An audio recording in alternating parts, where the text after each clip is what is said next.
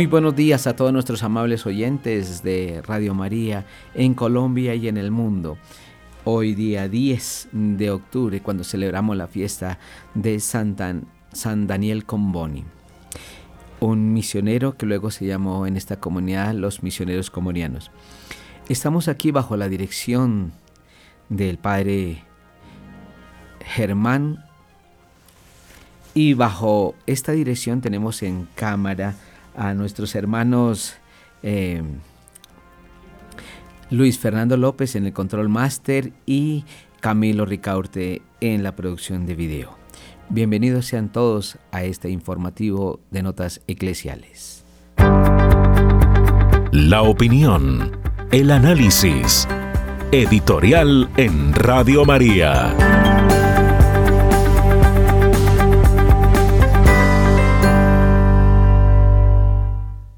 La guerra sirve siempre para descubrir las lacras de la humanidad. Hoy vivimos un momento dramático.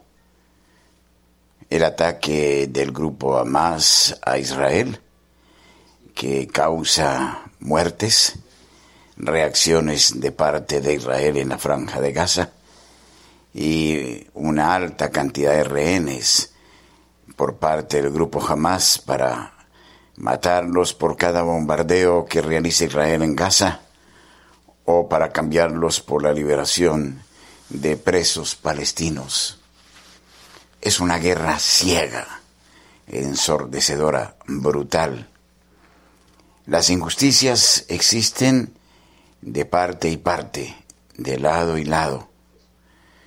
Es la acción egoísta de Israel que controla a los palestinos en la franja de Gaza, en la mayor cárcel a cielo abierto en el mundo, donde se hacinan más de dos millones eh, de palestinos, casi casi un millón de niños, y que ahora están ahí sufriendo la venganza de hierro de Israel a causa de las acciones eh, del grupo Hamas en Israel.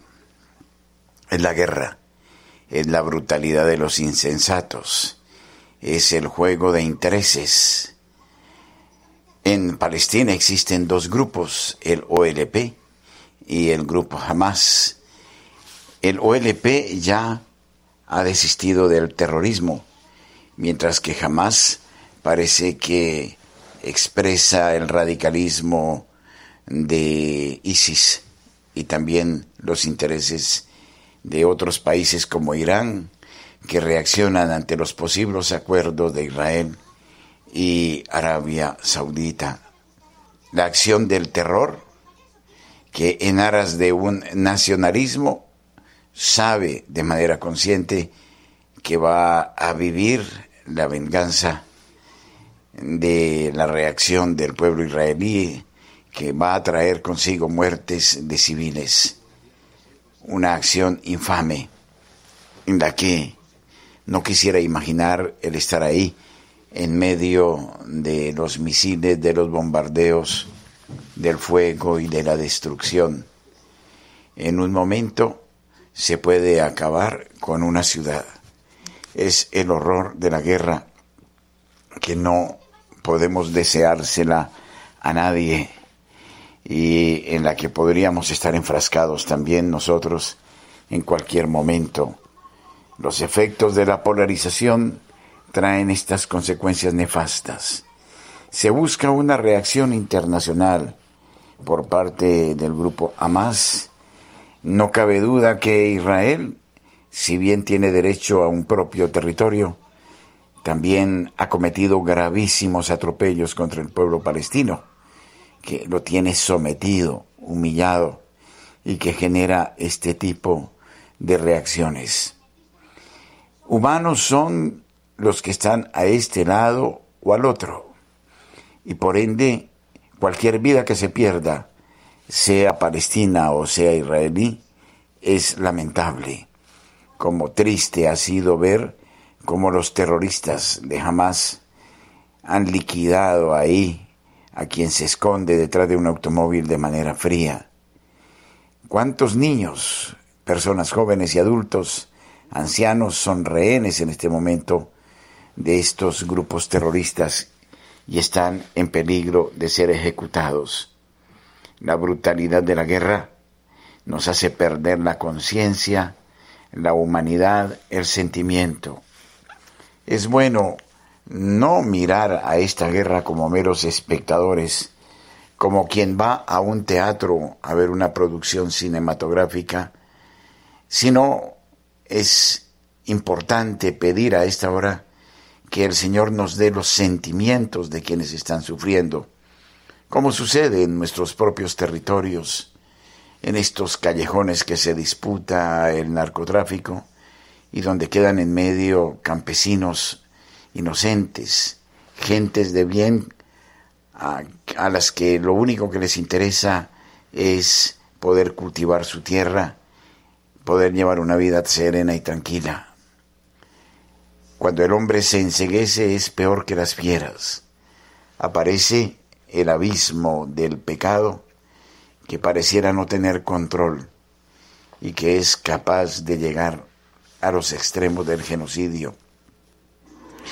La ausencia de Dios trae consigo precisamente eso. Cualquier cosa se justifica y entonces estamos ante una acción que presenciamos en las noticias que constantemente está llegando del Medio Oriente. Una acción en la que incluso los propios turistas están envueltos y no saben a esta hora cómo salir de estos territorios. Algo horrible que nos conmueve y que nos preocupa. ¿Sabe el grupo jamás que si Israel entra a ocupar los territorios de Gaza o a bombardearlos, Israel va a perder la popularidad a través de los medios. Palestina busca seguramente la solidaridad de otros pueblos. Es este un detonante sumamente peligroso de una guerra que podría escalar y que no deseamos. Como nunca antes, y en los lugares marianos donde la Virgen nos habla de la urgencia de la paz, esta sí que es necesaria y debemos suplicarla con ahínco, porque de lo contrario, como diría Juan Pablo II, tenemos las armas suficientes para hacer desaparecer al hombre de la faz de la tierra. Dios quiera que la sensatez, la diplomacia, intervengan de inmediato, que haya una resolución justa para todos los seres humanos que allí habitan, porque también es cierto, los palestinos viven bajo el oprobio de campos de refugiados, donde no hay espacio para nada y donde existen tantas y tantas necesidades en todos los órdenes. Oremos por el mundo, oremos y a eso nos invita la Virgen. Recitemos el Santo Rosario insistentemente para que las guerras desaparezcan de la tierra. En el satélite Radio María, en Colombia, la gracia de una presencia.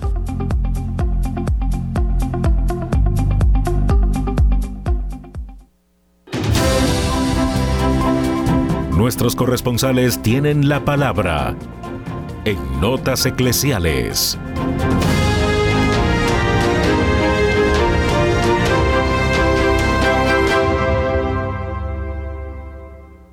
Desde la ciudad de Barranquilla informa Julio Giraldo. Buenos días. Saludamos de una manera muy especial a toda la amable audiencia de Radio María en Colombia y el exterior un saludo que se extiende también de manera, pero muy, muy especial a la mesa de trabajo. Y esto es lo que hoy hace noticia en Barranquilla y la costa norte colombiana. Hoy estamos celebrando el Día de la Región Caribe.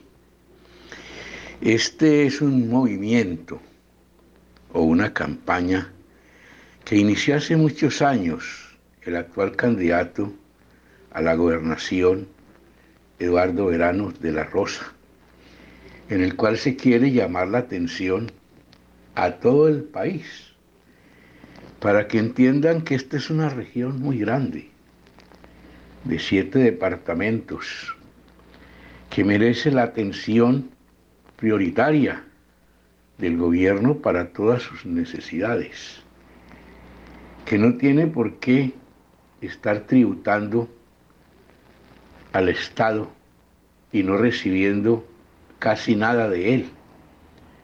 Es de esos movimientos que se han gestado en distintos departamentos de Colombia. Recuerdo yo aquí, por ejemplo, en Antioquia, ¿cuántos años hace que se habla de la República Independiente de Antioquia? Aquí no se habla de la República Independiente del Caribe, sino simplemente que esta región, como todas las de Colombia, no dependan directamente de Bogotá para todo, para una compra, para una obra, todo dependemos de Bogotá. Y es por eso que se estableció un día especial en el año para que la gente reflexione sobre este tema y unidos en cualquier momento tengamos esa independencia que tanto se ha añorado para muchas de las actividades que se realizan en la ciudad, que no dependamos de Bogotá. Es que se dice que, perdón, de, de la nación, se dice que el mismo Bogotá depende de la nación. En fin, lo que nos interesa a nosotros es hablar de la región caribe. Pero, por otro lado, hay una preocupación por el anuncio de las comercializadoras de energía que han anunciado un posible apagón en Colombia entera y especialmente en la costa norte colombiana en donde dependemos totalmente de la energía. Claro, de la energía depende todo el mundo, pero aquí por las olas de calor que sufrimos, es indispensable y por eso cualquier apagón nos afectaría pues no solamente a los costeños, sino a todo el país, como he dicho, pero aquí en especial, para poder tener una vida más digna, sobre todo más cómoda. Y la preocupación es porque no solamente se anuncian los cortes de energía, los apagones, sino que se anuncian más alzas en los recibos. Y la gente dice, ¿qué vamos a hacer? Si ya con los precios que tenemos, tenemos que decidir cada mes si compramos la carnita o no la compramos, si compramos aquello o lo demás allá, o pagamos la factura de la luz. Y definitivamente gana lo último, porque hay que pagar la factura de la energía. No nos podemos quedar sin neverita, no nos podemos quedar sin el abanico o el aire acondicionado. Todas estas son situaciones que se van planteando y que van eh, llevando más duro el existir en este momento. Y finalmente, pues también preocupación en Barranquilla por el conflicto que se ha desatado entre Palestina e Israel y la preocupación aquí es más grande porque tenemos unas colonias muy grandes de palestinos que llegaron a esta ciudad desde hace 100 años o más. Se instalaron aquí y son los que tienen empresas, industrias y han contribuido mucho al progreso de estas ciudades de la costa. Se quieren mucho aquí, se estiman mucho, los consideramos ya muy nuestros. Por eso, pues, la solidaridad de todo mundo aquí con las personas que están allí metidas dentro del conflicto que se está viviendo y que está dejando muerte, desolación, pobreza y todo esto. Que la Virgen María en este mes de octubre nos eh, lleve de la mano hacia su Hijo Jesús para que todo esto cese, para que todo esto se acabe y para seguir viviendo en una nación en paz. Desde la ciudad de Barranquilla y para Radio María, Julio Giraldo. Desde Medellín, José Luis Hernández trae la noticia. Saludos amigos, aquí llegamos desde la ciudad de Medellín con toda la información noticiosa. Atención, gremio científico se dirigió al presidente por preocupante situación de la ciencia en Colombia. Asociaciones del gremio científico piden al presidente de la República un aumento en el presupuesto al Ministerio de Ciencias, Tecnología e Innovación y una mejor comunicación entre los diferentes sectores científicos del país. El gremio científico de Colombia expresó su inconformidad con la situación actual de la ciencia en el país. Hace pocos días una carta firmada por Elena Groth, presidenta de la Academia Colombiana de Ciencias Exactas, Físicas y Naturales, pedía al presidente un aumento significativo y urgente de los recursos para la ciencia, la tecnología y la innovación en el país. Ahora que el presupuesto general de la Nación para el 2024 comenzó su trámite por el Congreso de la República, varios científicos han manifestado su preocupación por una reducción para el otro año del presupuesto para el Ministerio de Ciencias respecto al de este año. En otro lado de la información, atención que hospitales y clínicas piden salvavidas del gobierno nacional para poder tener liquidez. Los hospitales pidieron que el gobierno nacional le haga un giro directo y que se les envíen las reservas técnicas que alcanzan los 18 billones de pesos. Hasta el despacho de Guillermo Alfonso Jaramillo, ministro de Salud, llegó una carta en la que la Asociación Colombiana de Hospitales y Ciencias alertan sobre la situación financiera en la que se encuentra el sector. La agremiación pidió además que el gobierno tome medidas urgentes. Una de esas grandes preocupaciones es el impacto que generan los procesos de liquidación de la CPS. Consideramos que las liquidaciones actuales y futuras deben acompañarse de medidas para proteger la red hospitalaria.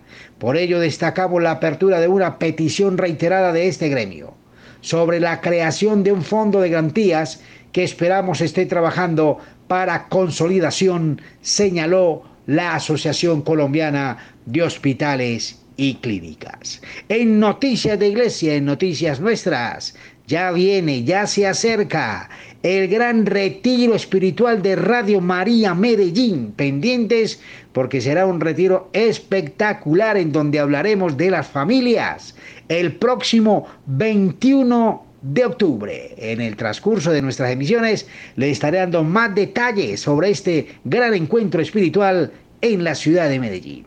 Amigos, ha sido toda la información desde la Bella Villa, informó su corresponsal José Luis Hernández.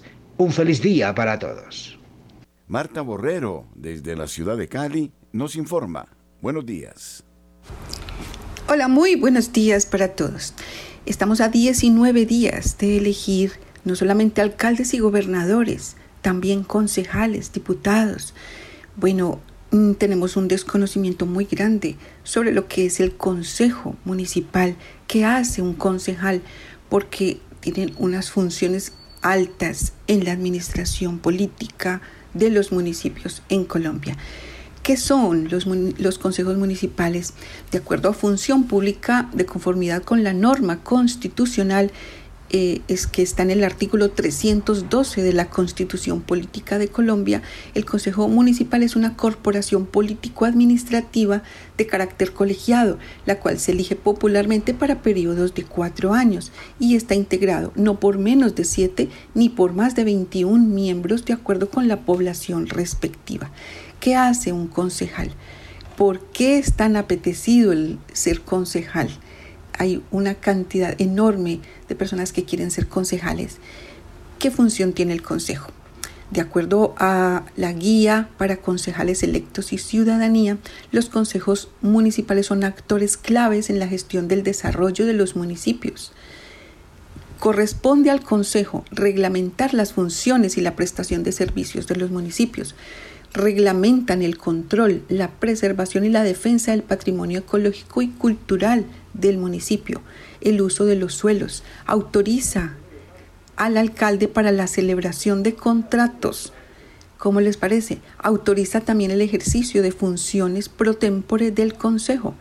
Presupuesta, dicta normas de presupuesto, expide el presupuesto anual, adopta los tributos y gastos locales.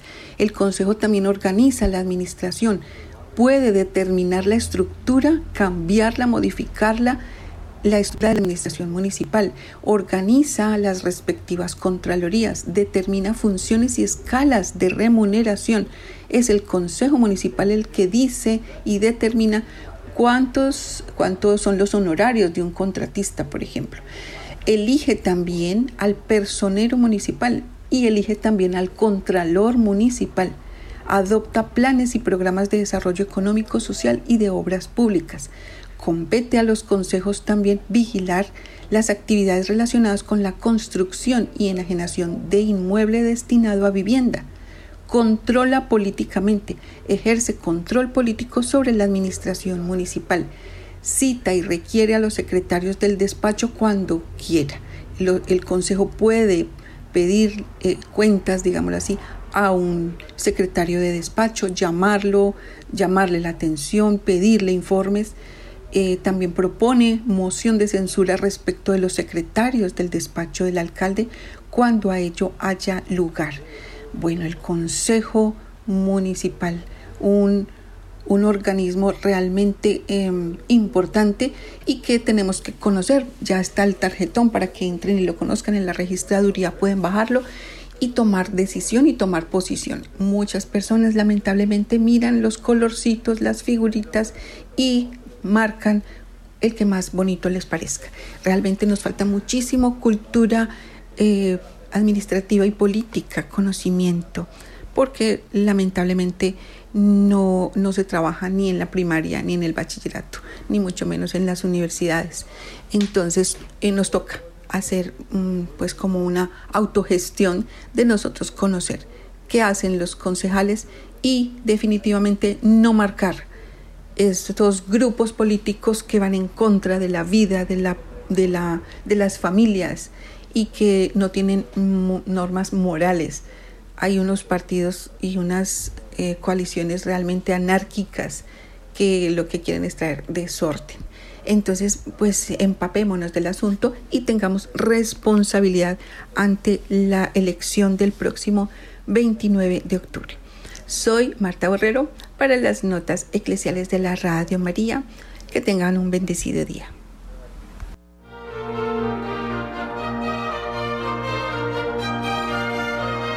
Radio María, presencia en el satélite.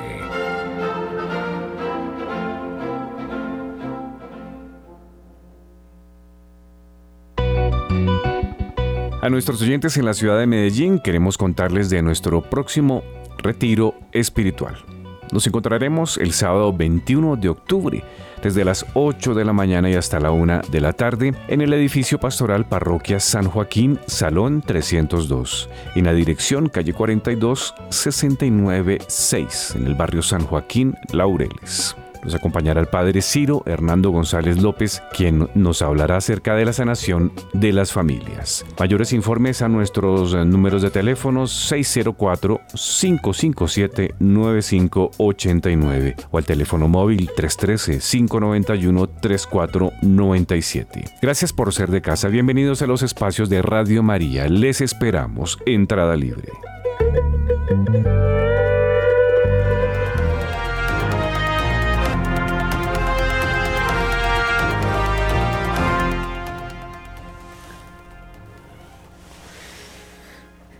Dentro de las noticias a nivel nacional, en Colombia encontramos el Encuentro Nacional de Comunicadores de la Iglesia Colombiana los días 3, 4 y 5 de octubre del 2023.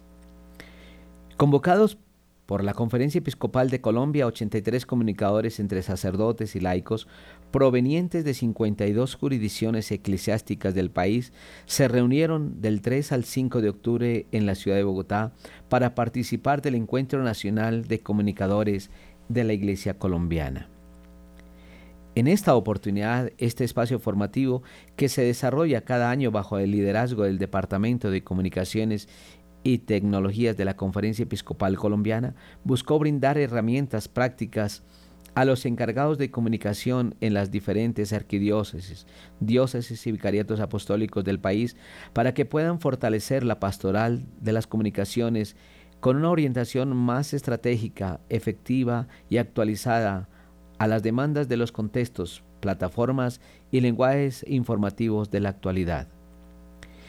En representación del episcopado, en el encuentro estuvieron presentes Monseñor Luis Manuel Alí Herrera, obispo auxiliar de Bogotá y secretario general de la Conferencia Episcopal de Colombia, y Monseñor Juan Carlos Cárdenas Toro, obispo de Pasto y presidente de la Comisión Episcopal de Comunicaciones, quienes animaron a los participantes a aprovechar los diferentes momentos para proyectar acciones de fortalecimiento en sus iglesias particulares.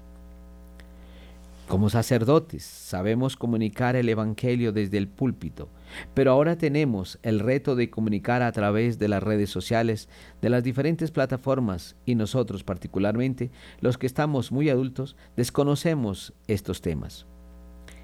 Esto lo expresó al respecto, el padre Jairo Carmona, sacerdote de la Arquidiócesis de Manizales, encargado de los medios de comunicación, destacando el aporte que ha significado lo abordado durante el encuentro para su misión.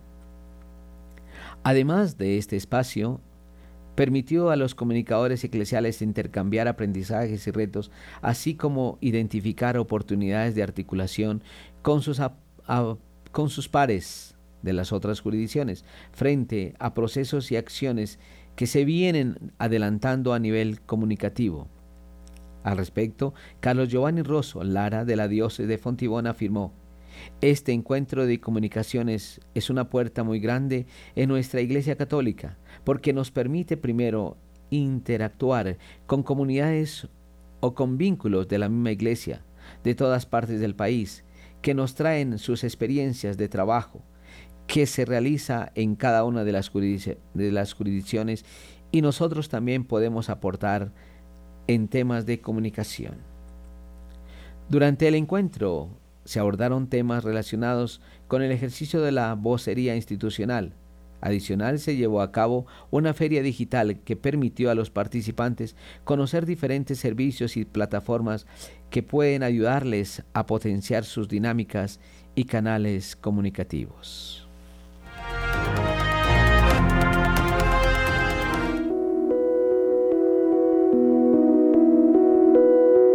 Somos Radio, somos Radio María.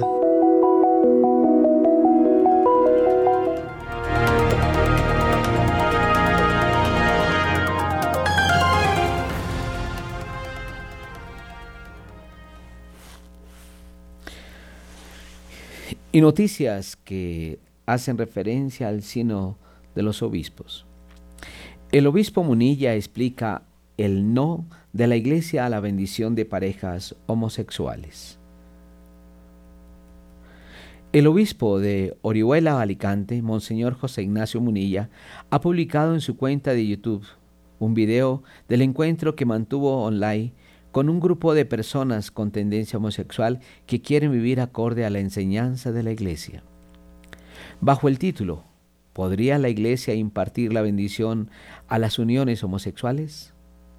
El prelado vasco aborda esta cuestión que durante estos últimos días está de máxima actualidad tras la ambigua respuesta que dio el dicasterio para la doctrina de la fe sobre esta cuestión de las a las dubias presentadas por cinco cardenales que pedían una aclaración sobre este tema. Monseñor Munilla reconoce en su intervención que en estos momentos son muchos los católicos que se formulan esta pregunta a raíz de la declaración del nuevo prefecto del Dicasterio de la Doctrina de la Fe, Víctor Manuel Fernández. El obispo Orihuela Alicante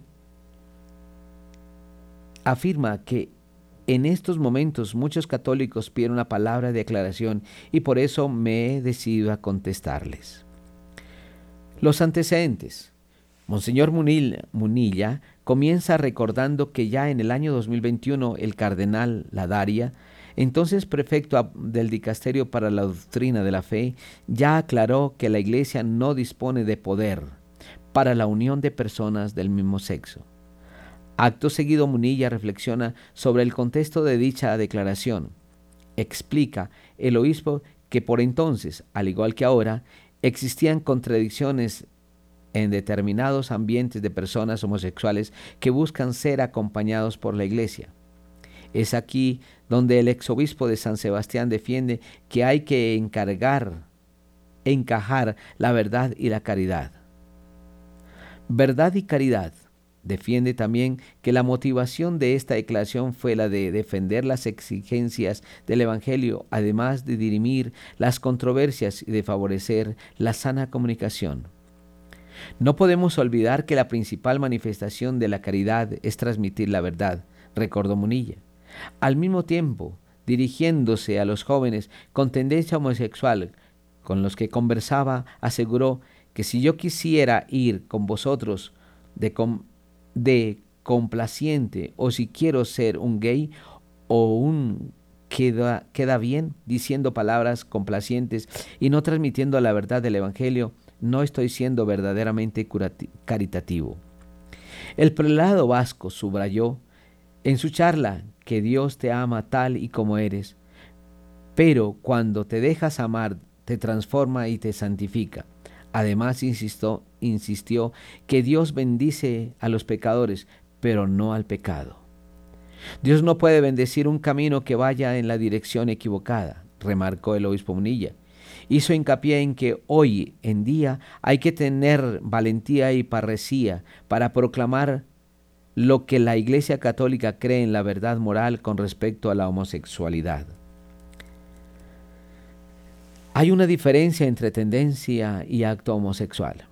Por otro lado, Munilla abordó con gran acierto la distinción que hace la Iglesia entre personas con inclinaciones homosexuales a las cuales acompaña y bendice para que vayan creciendo, y los actos homosexuales que son claramente contrarios al designio de Dios.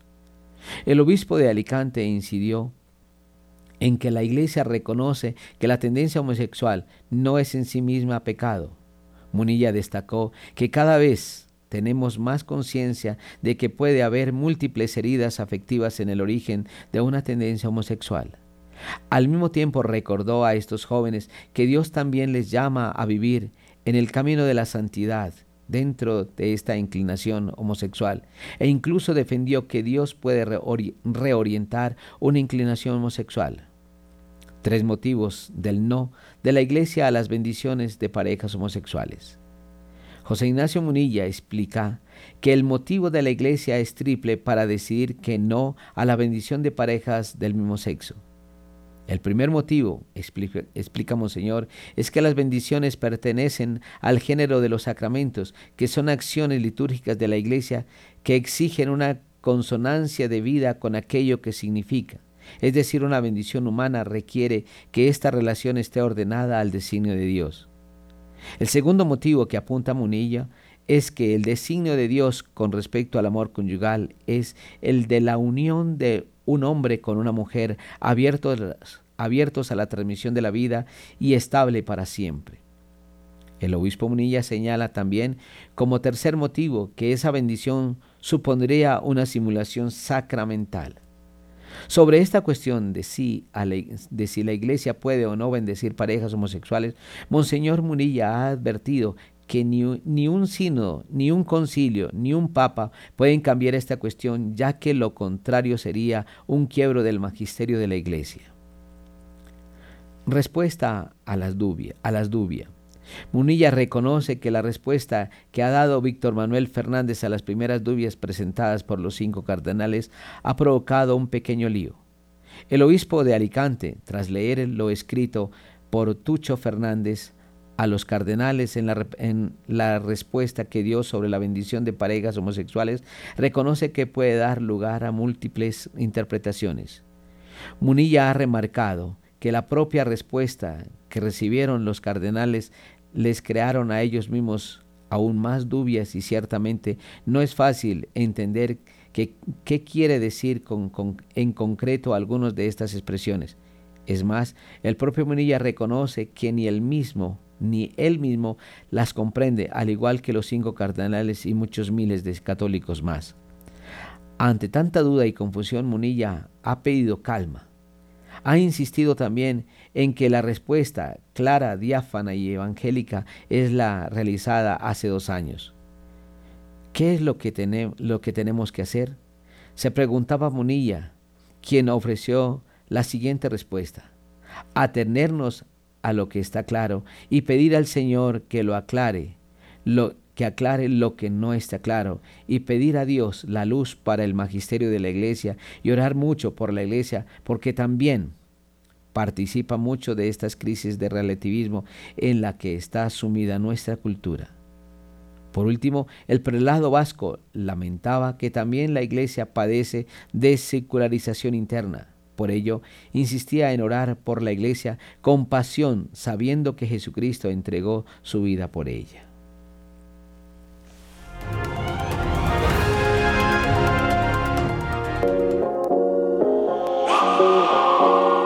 Una buena noticia.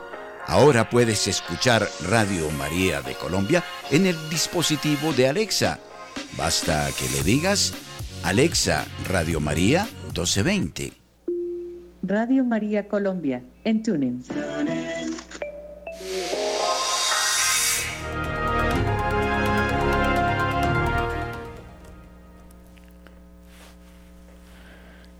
Obispo que fue secuestrado por el Estado Islámico señala los desafíos de la iglesia en Siria. Esta es Noticias del Mundo. Monseñor Hanna Halov, nombrado este año vicario apostólico latino de Alepo, Siria, por el Papa Francisco, fue secuestrado años atrás por el grupo terrorista Estado Islámico. Hoy señala los desafíos que enfrenta la Iglesia Católica en Siria. Monseñor Halov, sacerdote franciscano, se convirtió el primero de julio en el primer obispo de origen sirio en gobernar pastoralmente a los católicos de rito latino en el país.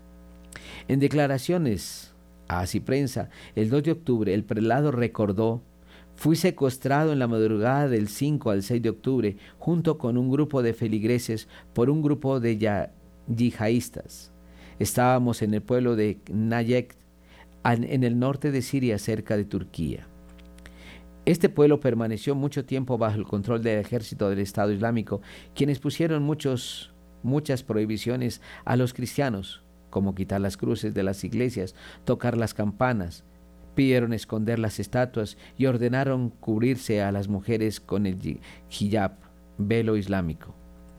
Monseñor Halov fue liberado por el grupo terrorista poco después del 9 de octubre del 2014. Me dejaron bajo el arresto domiciliario. Fui procesado por el Tribunal Islámico acusado de colaborar con el régimen sirio. Tras evocar su secuestro, el obispo considera que quizás sea de los pocos que pueda ayudar a pacificar el país, pues envuelto en una guerra civil desde el 2011, no es una misión exclusivamente mía, sino también de los franciscanos, destaca, recordando que la orden fundada por San Francisco de Asís tiene a cargo la custodia de Tierra Santa desde el siglo XIII. Tuve un encuentro con el jefe del Estado Islámico. Le hablé del encuentro entre San Francisco de Asís y el sultán Malek al-Kamid en Egipto hace 800 años. Desde aquella ocasión los franciscanos tuvimos la responsabilidad de custodiar los lugares santos a las personas que viven aquí y a los peregrinos, manifiesta. Les pedí a los yihadistas que tengan una convivencia pacífica con los cristianos, indica. Monseñor Hanna Halov recibió la ordenación episcopal el 17 de septiembre del 2023 en una ceremonia presidida por el entonces Monseñor hoy cardenal Claudio Gugeretti, prefecto del Dicasterio para las Iglesias Orientales y concelebrada por el cardenal Mario Senari y el hoy cardenal Pier Batista Pizzabala, patriarca de Jerusalén. Con 71 años, casi 45 como sacerdote, el nuevo obispo tendrá varios retos que enfrentar, entre ellos el reducido número de cristianos que ha quedado en aquel país, así como apoyar a la sociedad siria ante el terrorismo que ha impuesto el Estado Islámico la, ininterrumpida guerra y hasta los desastres naturales como los terremotos que sacudieron al país en febrero de este año. Antes de la guerra los cristianos eran casi el 17% de la población siria. Después de, de 11 años muchos han emigrado. En la provincia de Idilbek éramos 10.000 fieles. Actualmente solo hay 700 familias que no llegan al 8% de la población Quizá quedamos no más del 4% de cristianos en Siria, expresó el prelado. En ese sentido, Monseñor Hannah Halov, como autoridad religiosa en Siria, también quiere contribuir a la reconstrucción de las viviendas de los habitantes que han sido destrozadas a causa de la guerra y de los sismos.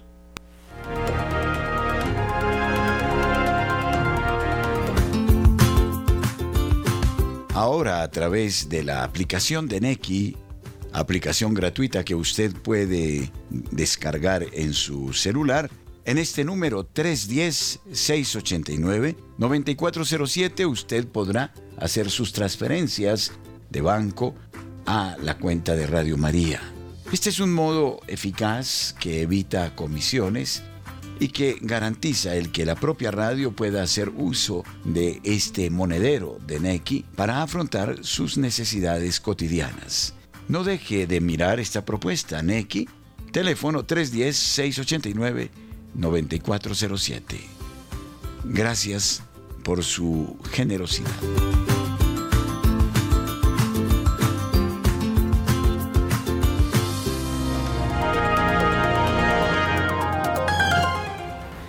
Y en noticias de América Latina tenemos desde Brasil. 105 ciudades de Brasil participan en Caminata por la Vida en el Día del No Nacido. Alrededor de 10.000 personas participaron de la Caminata por la Vida contra el Aborto en Belo Horizonte, en, en Belo Horizonte, Brasil. Miles de personas de 105 ciudades de Brasil salieron a las calles el domingo para participar en la caminata por la vida contra el aborto, realizada para conmemorar el Día del No Nacido que se celebra cada 8 de octubre en el país.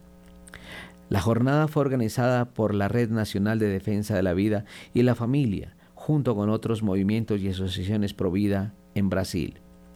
Fue un mensaje pacífico dirigido al Tribunal Superior Federal en contra de la agenda la agenda de, despenalización del aborto en Brasil y una solicitud a la Cámara de Diputados para la aprobación del Estatuto del No Nacido, según afirmó en redes sociales CC Luz, la presidenta de la Red Nacional de Defensa de la Vida y la Familia.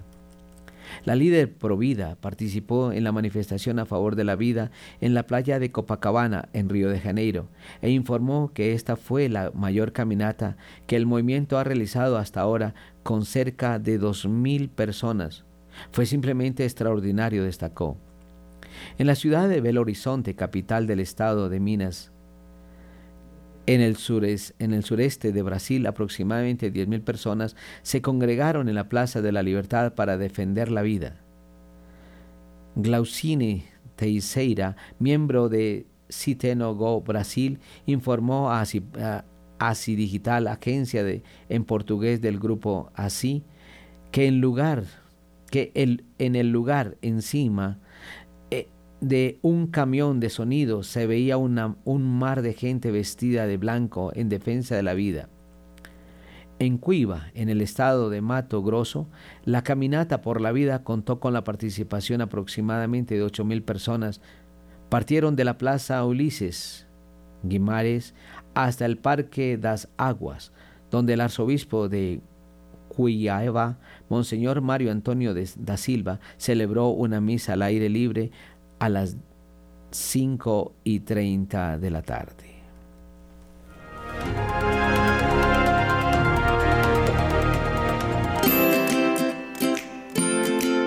Aún donar por efecti es confiable. Debes decir que haces tu donación al proyecto Radio María código 110591 y verificar con el cajero que vaya dirigido a Radio María. Y listo Muchas gracias por tu apoyo. Lo necesitamos. Dios te bendiga.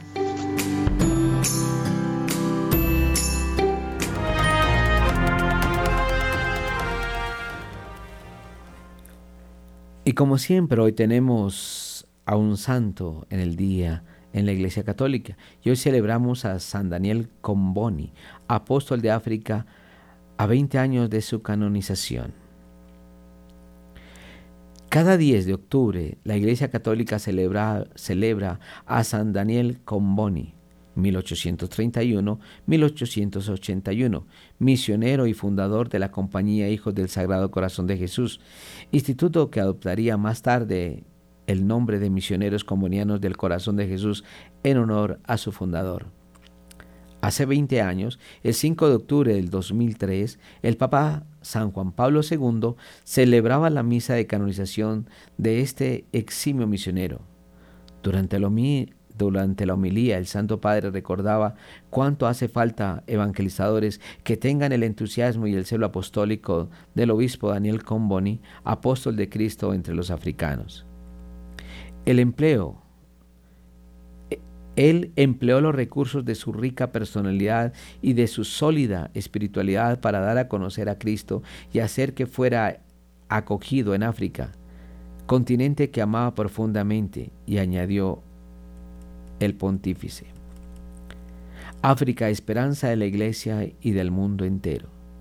San Daniel Comboni nació en Limone sul Garda, Brescia, Italia en 1831, en el seno de una familia humilde de campesinos, inició sus estudios en Verona en el Colegio San Carlo y luego pasó al instituto fundado por el padre Nicolás Massa. Allí estudió filosofía y teología y fue allí también donde empezó a interesarse por las misiones en el África Central. Fue ordenado sacerdote en 1854 y unos años después, lleno del espíritu misionero que Dios suscitó en él, partió rumbo a África. Ahí encontró una realidad caracterizada por la pobreza material y la miseria espiritual, con gentes que no conocían a Dios y que al mismo tiempo carecían de las condiciones básicas para vivir dignamente.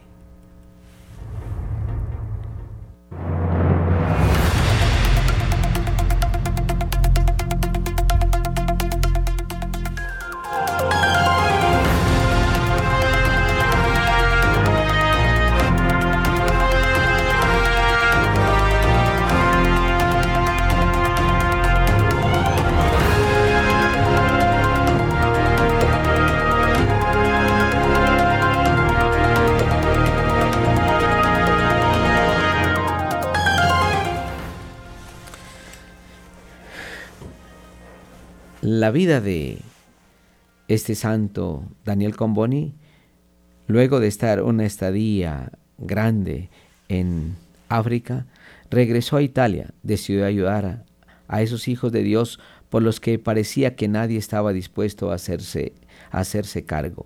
Como respuesta a tan grande necesidad empezó a pedir recursos para la misión africana, primero viajando por distintos lugares de Europa y luego incluso pidiendo ayuda entre los obispos asistentes en el Concilio Vaticano I, evento en el que él participó. Y con esta nota eclesial, quiero pedirles a todos nuestros hermanos colombianos, a todas las parroquias, que nos acerquemos en estos momentos tan difíciles del mundo a poner nuestro granito de arena el Santísimo en muchas capillas está expuesto, en muchas parroquias está expuesto, y hay muchas capillas de adoración diaria abiertas, adoración perpetua abiertas, para que cada uno de nosotros pueda participar con su oración.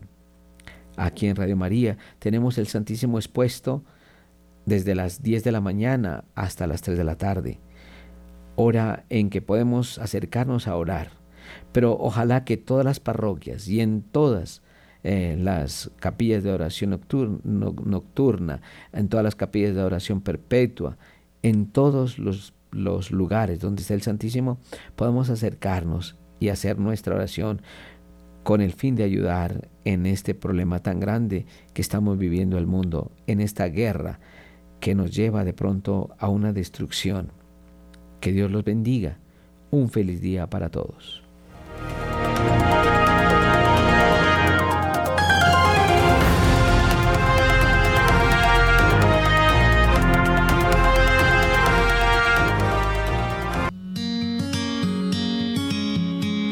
Una pequeña semilla, un gran árbol.